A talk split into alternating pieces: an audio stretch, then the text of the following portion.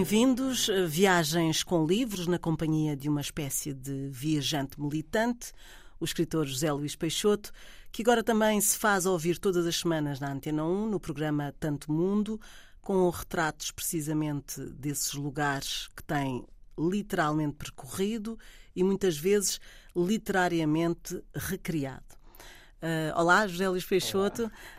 Um, há pouco lançaste uh, um livro, um novo livro, que tem por título Onde, e tu uh, explicavas no, na apresentação do livro que, mais uma vez, falavas de lugares, como quase todos os teus livros, de espaços, de Portugal.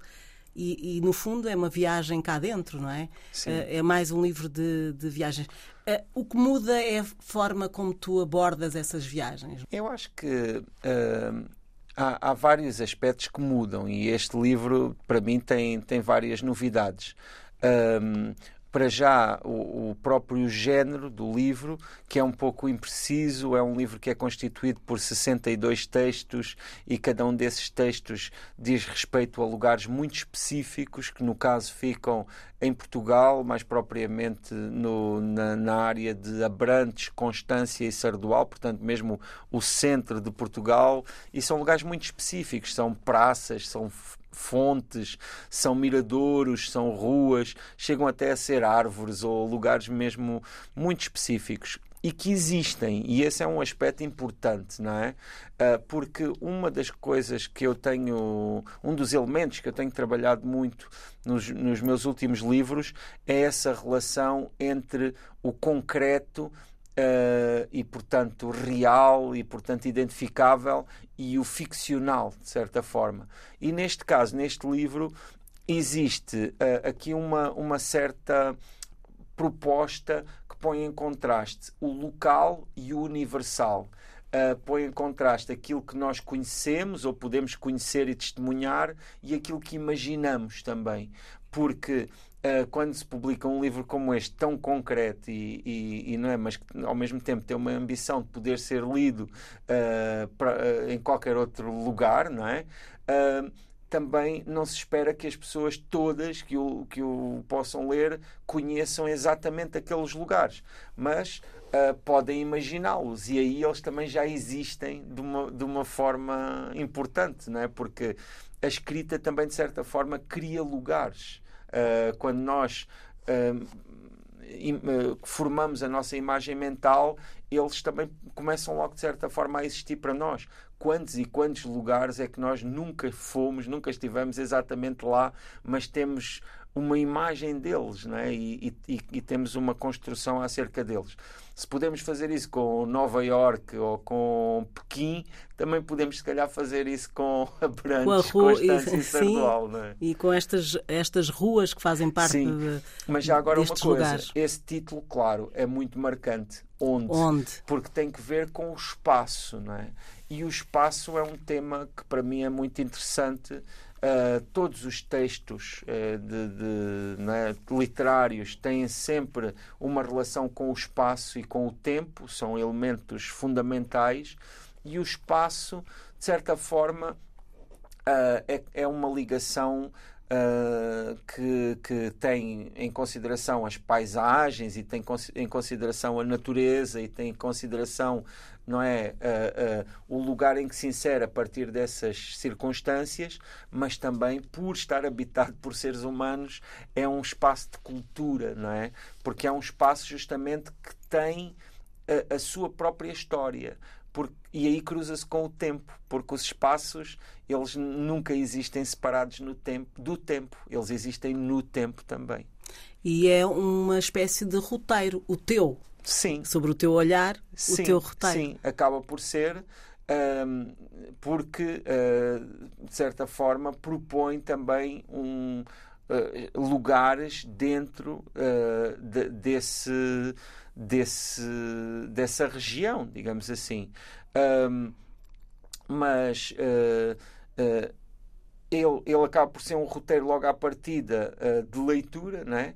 mas também devo dizer, ainda não tive essa, essa experiência, mas se houver pessoas que tenham a oportunidade de exatamente de ir lá, isso eh, para mim vai ser uma grande realização, porque efetivamente aqueles textos foram escritos em direta relação com, com os lugares.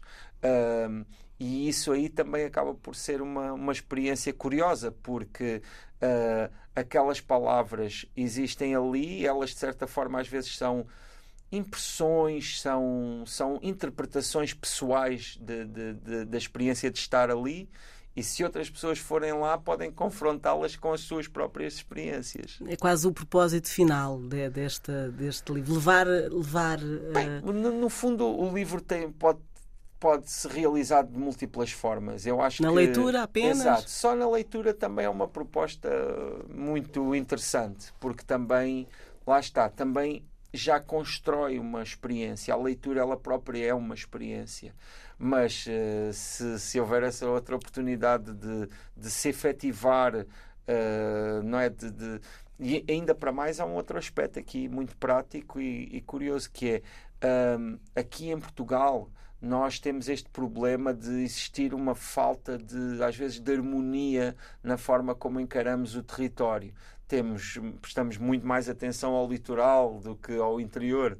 E, e por isso, se houver pessoas que lá eh, tenham a oportunidade de ir Uh, devido ao livro, então isso também me deixa muito contente.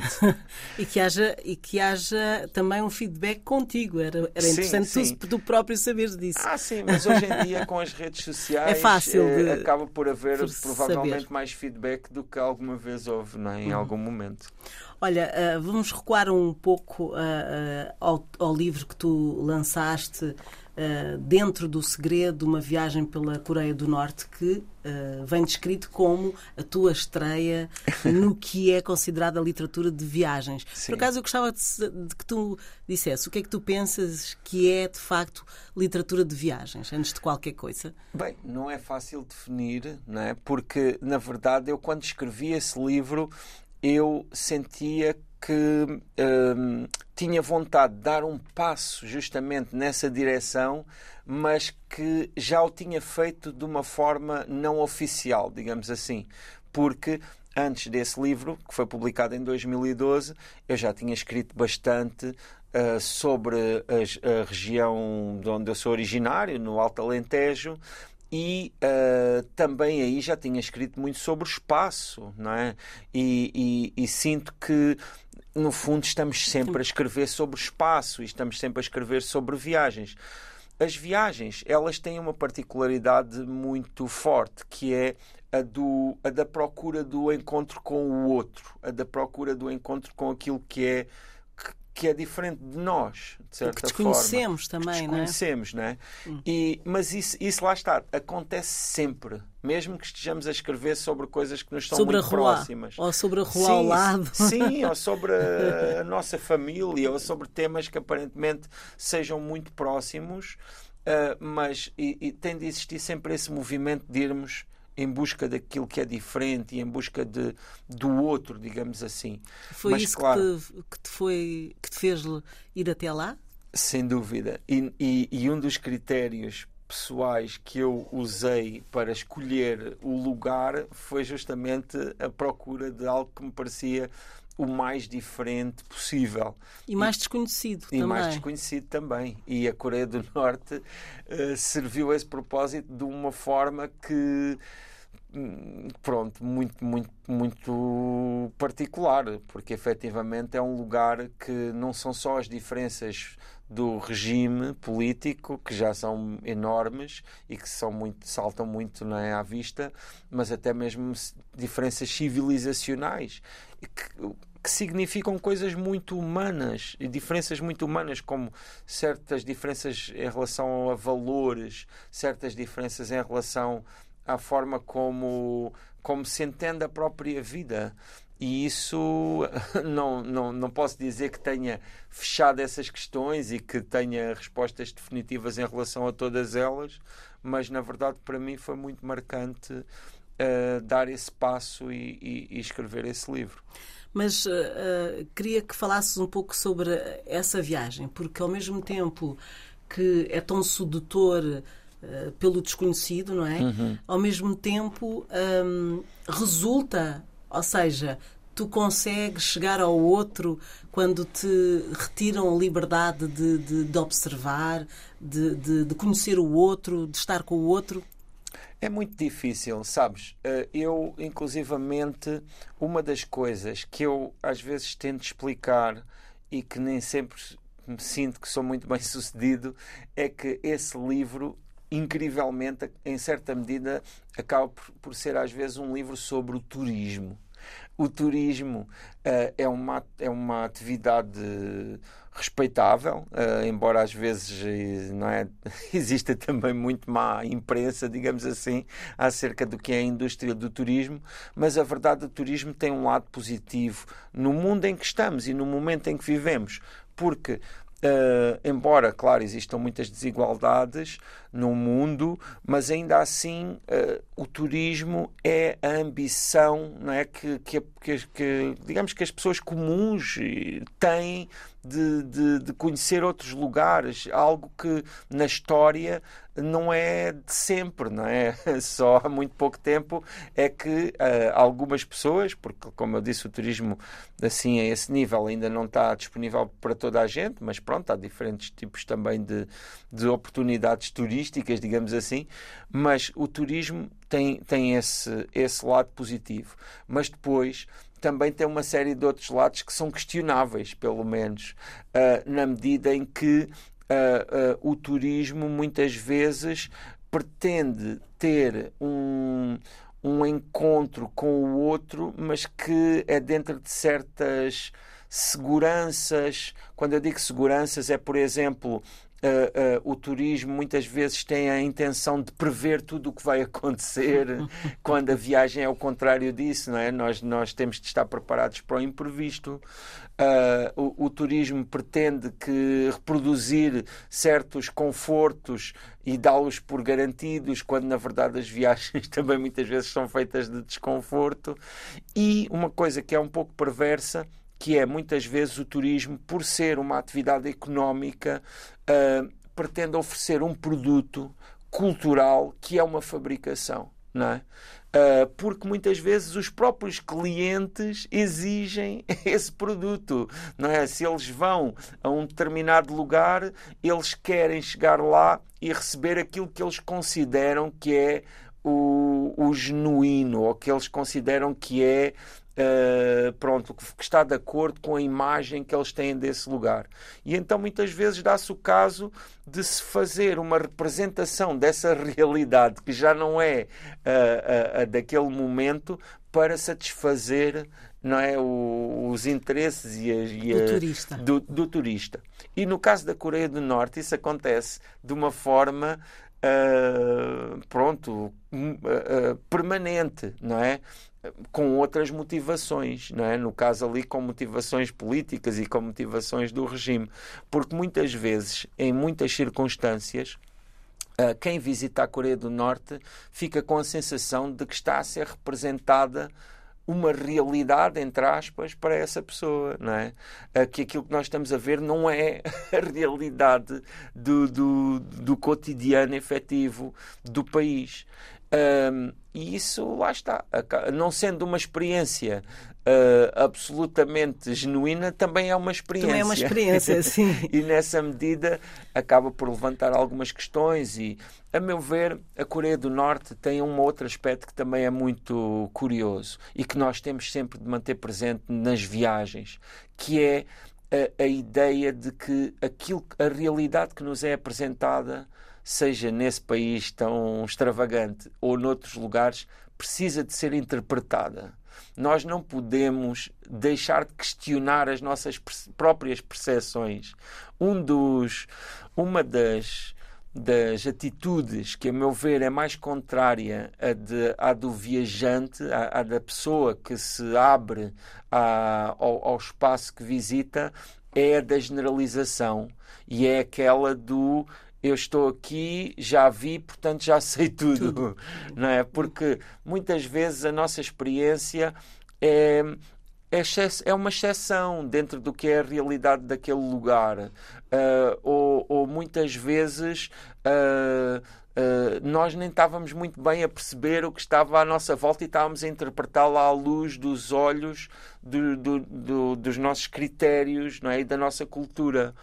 Uh, por isso tem de existir esse esforço que na Coreia do Norte é evidente porque existe também uma certa resistência na, na entrega de informação e, e muitas e à vezes... cultura dos outros, não é? E Sim, e muitas vezes outros. na Coreia do Norte uh, são-nos dadas narrativas para descrever aquilo que nós estamos a ver que pura e simplesmente não são credíveis, não fazem uhum. sentido. E, e, e, por isso nós questionamos é? o que estamos a ver. E, e põe-nos em dúvida, porque uh, muitas vezes tu teres a liberdade de questionar o, o que tu estás a pensar. É, é, podes chegar então a uma conclusão uhum. e ali não tens muito espaço de manobra, não é? Sim. Uh, culturalmente tu falas ali do riso, do sorriso, uhum. não sabes se ele, se o guarda uhum. uh, está, está com um sorriso, se é um sorriso uh, de, de, simpático ou diferente do teu, se não é, desconforto. Sim. E portanto, isso como é um regime assim, fechado, uhum. também não te permite lá chegar, não é? Se Sim. chegas a outro país, tens dúvidas, Uh, questionas, uhum. uh, tentas obter a tua informação. Ali as coisas Sim. são. Parece, pareceu-me a mim que estavas num jardim zoológico em que não podes interferir com uhum. o que está lá dentro, observas e, e, pronto.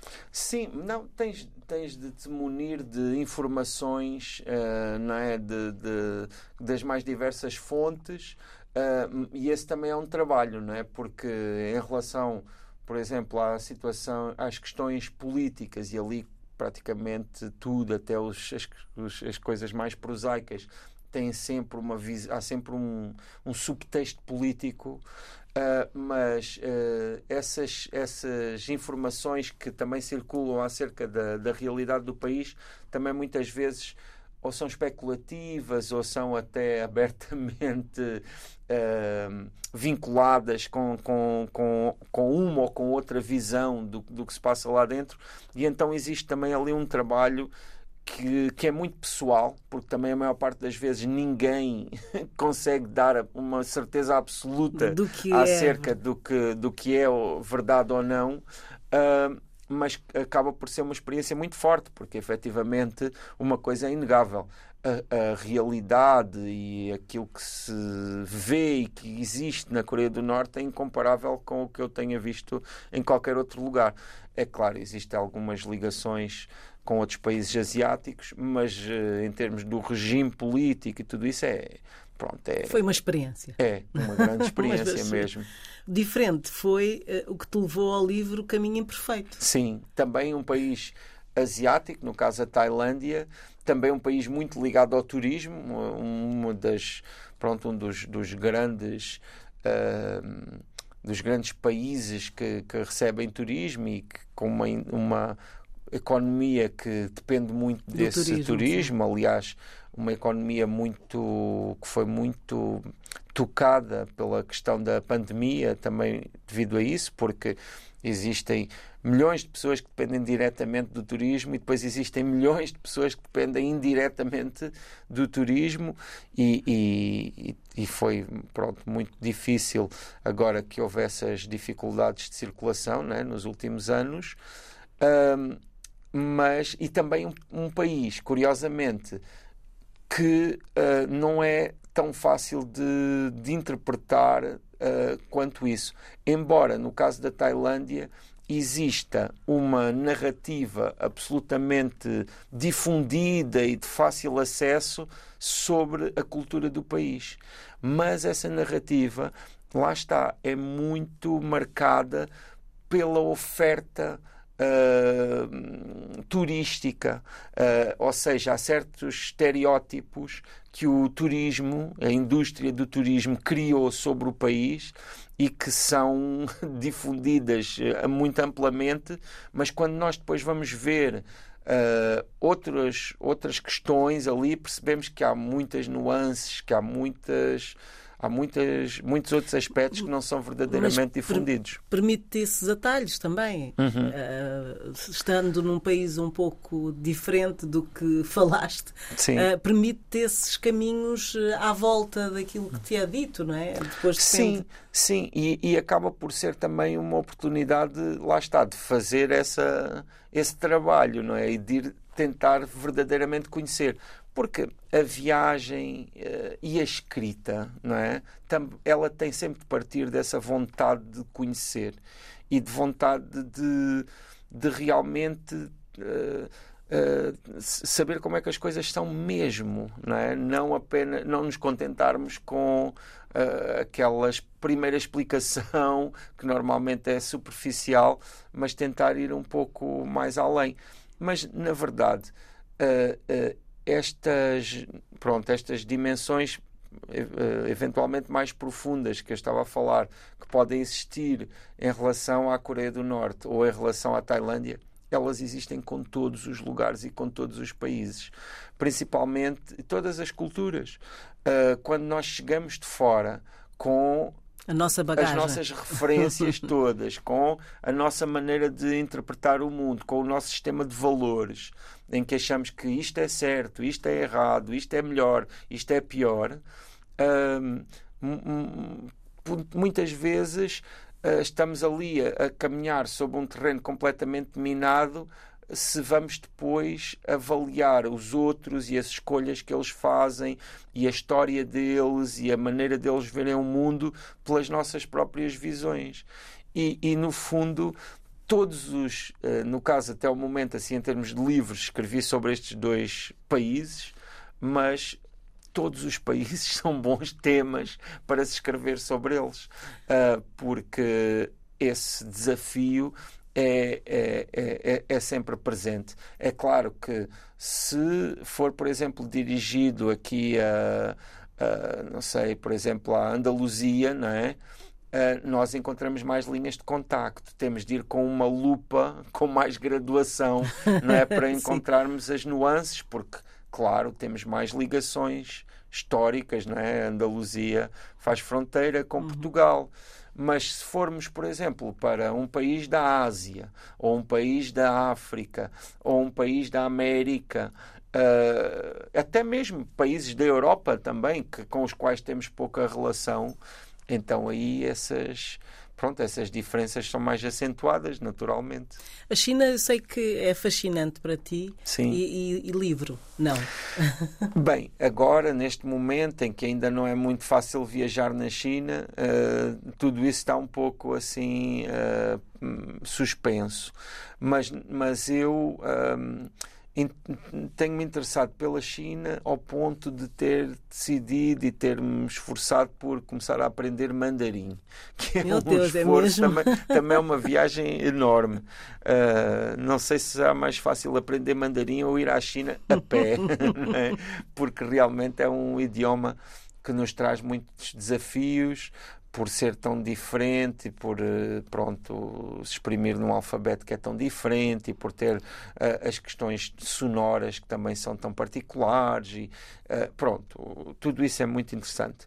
Mas um, e, e isso demonstra um pouco também uh, minha, o meu interesse e a minha pronto, a minha vontade de conhecer melhor a, a, a, China, ou até diria as Chinas, porque também é um país também enorme. Cheio, exato, cheio de, de mas, nuances. Um, mas um dia talvez tenha a oportunidade de escrever sobre, sobre a China, porque para nós, uh, europeus, ou para nós, mundo ocidental, a China realmente é uma grande interrogação. Não é? Aliás, não é por acaso que nós temos tantas expressões que envolvem a China como sendo um lugar não é completamente onde as coisas são muito diferentes daqui, não é? Muito não é? diferentes e é? Quando, quando, nós dizemos Opa, isso nem na, nem China, na China, não é? Portanto, já é, é outro universo. É quase como se fosse outro planeta. e, e efetivamente há, há, há, há também ali um, uma, uma, pronto, uma série de barreiras e de esforços que nós temos de fazer para, para, para minimamente termos a ambição de chegarmos à cabeça não é? e à forma de, de entender o mundo de, a partir da China. Uhum. Uh, nestas viagens, uh, uh, houve algum país que tu sentisses que, que eras também desse, desse lugar? De alguma forma, não é? Tu ligas-te aos sim, lugares. Sim, mas eu tenho sempre um certo pudor de, de, pronto, fazer essa afirmação, não é? Porque, para mim, há um aspecto também que é muito intenso, que é a minha forte ligação ao, ao, às minhas origens. E isso também é muito marcante porque mesmo se me acordassem à meia da noite e me perguntassem de onde é que eu sou, eu sei sempre que sou das Galveias. não há, não há, não há outra como. hipótese. Mas ainda assim também tenho que dizer que ao longo dos anos também tenho acumulado múltiplas relações com lugares que são muito importantes para mim. Uh, um deles, talvez assim, o primeiro, tem de ser Cabo Verde, né? no caso, principalmente a cidade da Praia porque foi lá que eu vivi nos anos 90 e também tenho sempre mantido alguma relação. Foste professor? Sim, e tenho sempre mantido alguma relação. Tive aí com alguns festival companheiros na, na, na, na gênese desse festival, que, que é o Festival de Literatura Mundo do Sal. Um, Tens uh, um livro que é tão importante na tua carreira, acho eu, uh, uh, traduzido em crioulo. Sim, Bom Morreste. Bom, bom, bom Morreste. Bom Morremo. É esse. e esse livro é muito interessante e, e, forte para mim que ele tenha sido traduzido e publicado com essa tradução em crioulo de Cabo Verde, porque uh, o Filinto Silva, Filinto Elísio Silva, que foi a pessoa que o traduziu, foi um amigo que eu conheci quando eu vivia em Cabo Verde, não é? E 20 uhum. anos depois, longe de imaginar que ele iria fazer essa tradução e que iria também publicá-lo, porque ele tem uma editora que é a Rosa de Porcelana, que é uma editora que publica em Cabo Verde e também em Portugal, os livros estão distribuídos nos dois lugares, e foi lá que fez essa edição. Curiosamente, ele já tinha publicado um outro texto meu lá na editora Rosa de Porcelana, que foi um texto que se chama Estrangeiras e que foi uma peça de teatro que eu fiz e que foi representada Uh, no Centro Cultural Português do Mindelo. No Mindelact, uh, não? Uh, não? Penso que não foi apresentada no Mindelact, mas foi encenada pelo João Branco, né, uma figura importantíssima do teatro em Cabo Verde, e, e, e claro, e também o fundador do Mindelact, e, Portanto, grandes ligações Sim, e essa peça tem uma, uma particularidade curiosa, que é tem uma personagem que fala em vários momentos em crioulo. No caso aí em crioulo Sampajudo, em crioulo de São Vicente. Aprendeste crioulo? Sim, eu quando lá estava, pronto, a partir de algum tempo comecei também a, a desenvolver o crioulo para já eu sempre gostei muito de línguas e depois lá em Cabo Verde é, é, precisava mesmo de falar crioulo para, para, para, para me relacionar com toda a gente. Não é? Sim, o crioulo é quase como já ser de casa, não é? Sim, Porque é sim, essa sim. língua que se utiliza sim. em casa. E é? quando eu estava lá, uh, tinha o crioulo muito desenvolvido. Porque, pronto, falava muito, uh, também estava rodeado de crioulo, não é? Uh, ainda assim, não te sentias envergonhado de não, tentar não, ali? Não, não, não, não. E, e eu, senti, eu sempre falei melhor eh, esse Sampajudo do que o Badio. Né? Uhum. Sempre falei melhor o, de, o de, de, São Vicente e, na verdade, na época eu também tinha muitas relações lá com Santo Antão, que tem ali alguns detalhezinhos. É, bom, é curioso eu ter usado o diminutivo porque uma das características de Santo Antão é justamente muitos diminutivos. Uhum.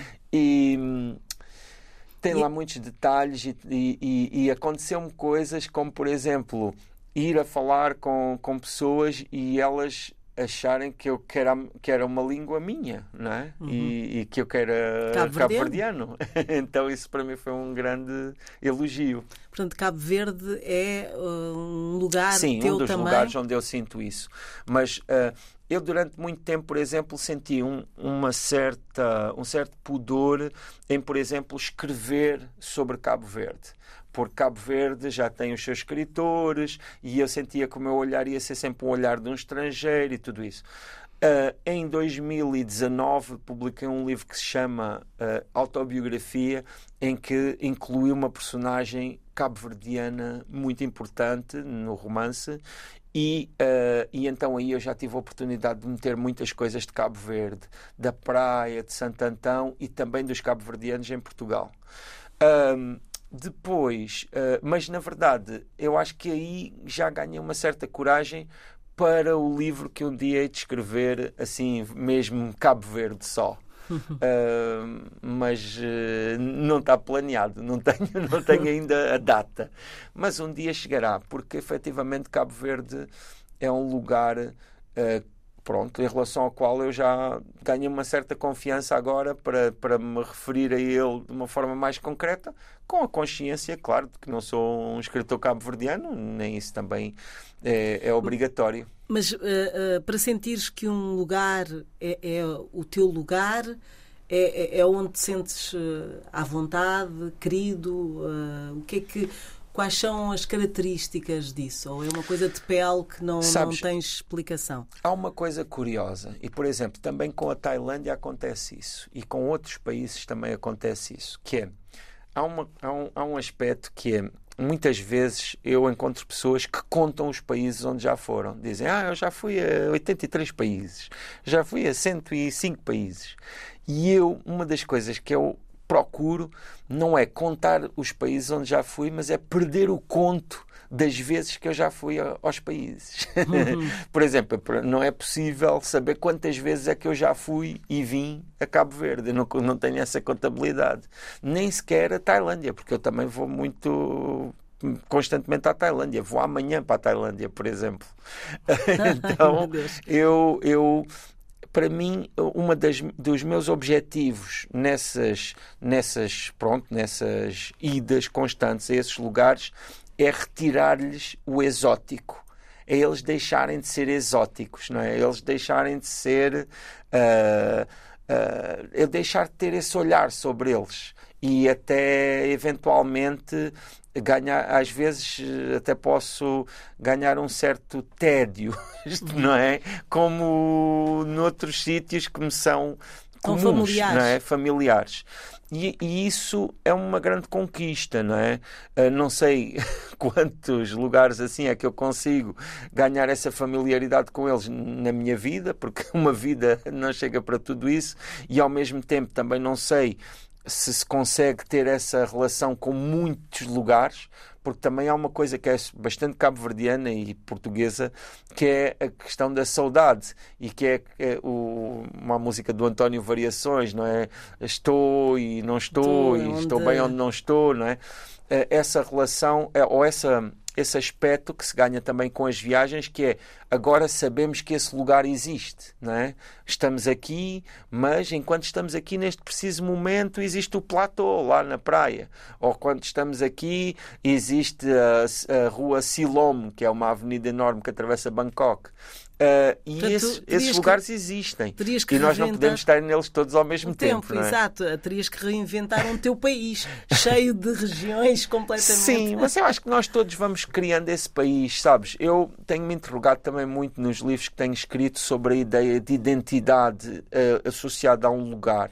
E tenho um romance que se chama Galveias, né? que, que pronto, que logo afirma isso por ser, logo no título afirma essa ligação identitária.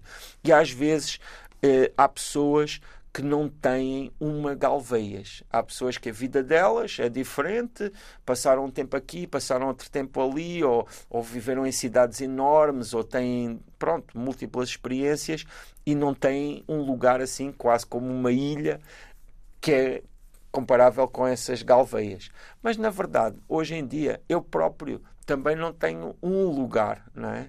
Uh, a minha infância, sim, foi naquele lugar muito delimitado, não é? E a infância é muitíssimo Marcante. importante. Uhum. Mas, na verdade, as coisas são mais complexas do que isso.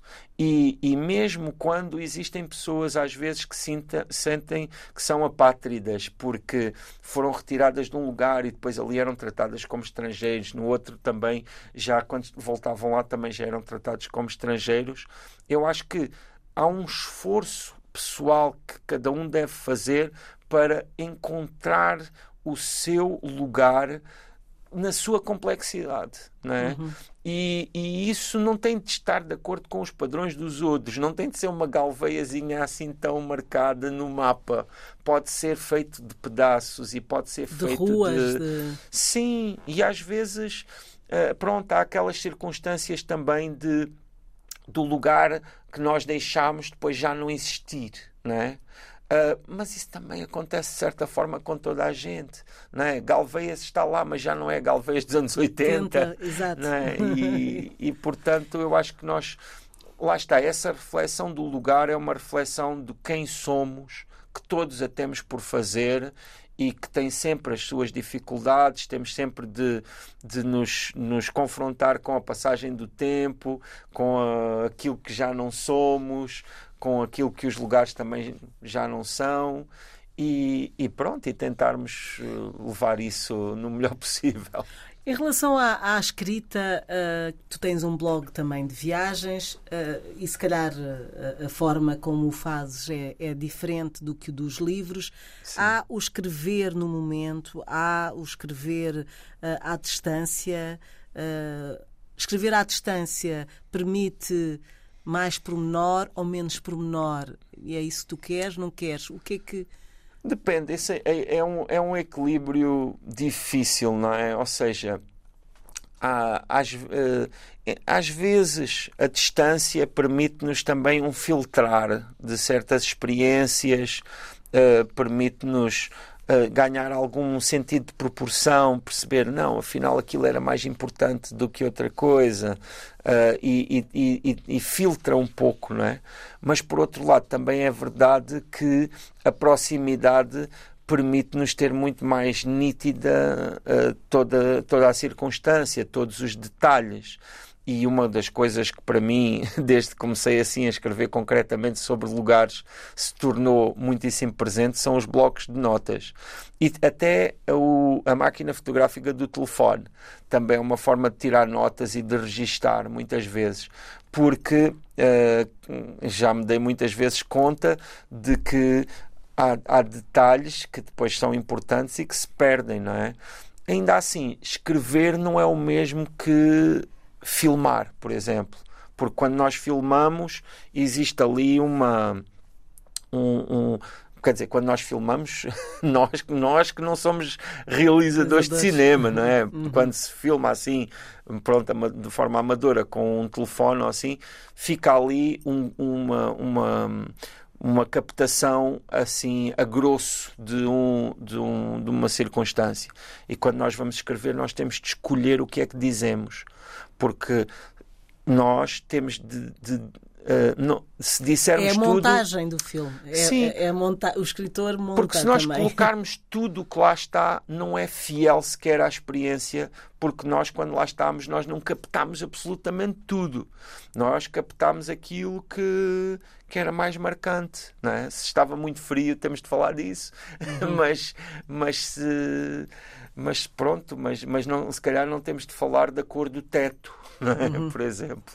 E, e, nessas viagens, já temos uh, pouco tempo, mas uh, porque eu sei que a música é muito importante para ti, uh, essas viagens também têm bandas sonoras? Tem, tem. hoje em dia há, uma, há um aspecto que é que de certa forma marca e que não é tão como é que é dizer, contamina até um pouco e que é a facilidade com que nós temos acesso a uma grande quantidade de coisas à distância. Por exemplo, eu às vezes em viagem ouço muita rádio portuguesa, por exemplo. Uh, mas também digo, às vezes em Portugal ouço rádios estrangeiras. Uh, esse, isso dá um certo hibridismo uh, a, a, este tipo de experiências. Mas também confesso que às vezes dá um certo conforto. Não é? Um, e, e, e, eu acho que também é um aspecto do nosso tempo e também não se deve fugir a ele de uma forma artificial. Um, mas claro, a, a, banda sonora ela é fundamental. Antes nós íamos aos lugares e comprávamos discos que só conseguíamos encontrar nesses lugares, etc. Hoje em dia, nós vamos quase aos lugares para ter acesso aos nomes, hum. porque os discos e as músicas já conseguimos ter acesso com muita facilidade. Mas muitas vezes não, não conhecemos os nomes, não conhecemos as circunstâncias e também aí nos chama a atenção para elas. Mas claro, eu acho que a banda sonora não é só importante em viagem. Nós temos de ter um bom cuidado com as nossas bandas sonoras. até na, sim, até na, no nosso cotidiano, em todos os momentos. Por, e temos de vez em quando de ir assim adaptando e atualizando a nossa banda sonora porque isso vai nos ajudar muito assim na, na, numa, certa, numa certa saúde ou num certo ânimo que, que também precisamos cuidar. Estivemos com José Luís Peixoto, que acaba de lançar o livro Onde, pela Quetzal Editores. Viagens com Livros, coordenado por Fernanda Almeida. Estamos disponíveis também em podcast em antena1.rtp.pt e RTP Play.